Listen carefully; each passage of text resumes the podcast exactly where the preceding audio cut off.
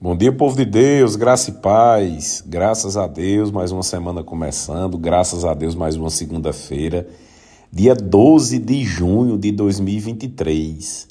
E mais uma vez eu quero te convidar, ouve essa mensagem até o fim, medita nessa palavra, pratica essa palavra. E eu tenho certeza que dessa forma essa semana vai ser uma benção. Queridos, eu queria meditar a respeito de uma palavra que está em Jeremias, capítulo 17, versículo 5, que diz assim: Assim diz o Senhor: Maldito é o homem que confia nos homens, que faz da humanidade mortal a sua força, mas cujo coração se afasta do Senhor. Pensa aqui comigo, queridos. Maldito é o homem que confia nos homens e que a força dele está na humanidade, mas cujo coração se afasta do Senhor. 6. Ele será como um arbusto no deserto. Não verá quando vier algum bem. Habitará nos lugares áridos do deserto, numa terra salgada, onde não vive ninguém. Mas bendito é o homem cuja confiança está no Senhor, cuja confiança nele está. Queridos, diante de muitas dificuldades que acontecem na vida, nós somos tentados a confiar em pessoas. E muitas vezes nós colocamos a solução de problemas na mão de pessoas. Por mais que Deus diga no nosso coração que vai dar tudo certo, nós preferimos acreditar em pessoas e confiar que elas vão resolver os problemas. E eu queria te perguntar: quando foi a última vez que você pediu a opinião a Deus antes de tomar uma decisão, antes de fazer uma escolha? Queridos, muitas vezes, algumas propostas que parecem boas aos olhos naturais, elas não são vontade de Deus para nós. Quando nós só olhamos para as coisas de forma natural, nós fazemos como esse homem que Jeremias está dizendo. O homem que confia nos homens, que confia nas coisas naturais, que faz da humanidade mortal a sua força.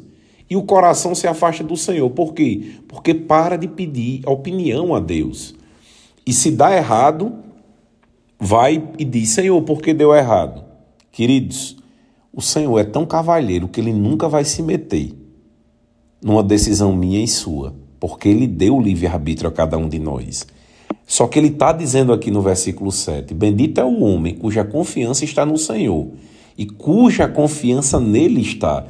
Quando foi a última vez que você pediu ao Senhor que de fato ele desse a opinião sobre alguma escolha sua? Queridos, aqui em Provérbios, no capítulo 3, no versículo 5, diz assim: Confie no Senhor de todo o seu coração e não se apoie, não se estribe, não confie no seu próprio entendimento. Reconheça o Senhor em todos os seus caminhos, em todos os seus caminhos. Queridos, não limite as vezes que você pode acessar o Senhor o que você pode perguntar e quantas vezes pode perguntar. Ele diz: reconheça o Senhor em todos os seus caminhos e ele endireitará as suas veredas. Não seja sábio aos seus próprios olhos. Tema ao Senhor e evite o mal. Isso lhe será saúde ao corpo e vigor aos ossos. E eu queria te convidar para que, de fato, essa semana você meditasse nessa palavra você fizesse uma retrospectiva das vezes que você convidou o Senhor para participar de alguma decisão sua. E que essa semana, de fato, nós possamos acessar o Senhor e pedir a opinião dele do que ele quer que nós façamos, para que a nossa confiança esteja nele. A nossa confiança, queridos, precisa estar no Senhor.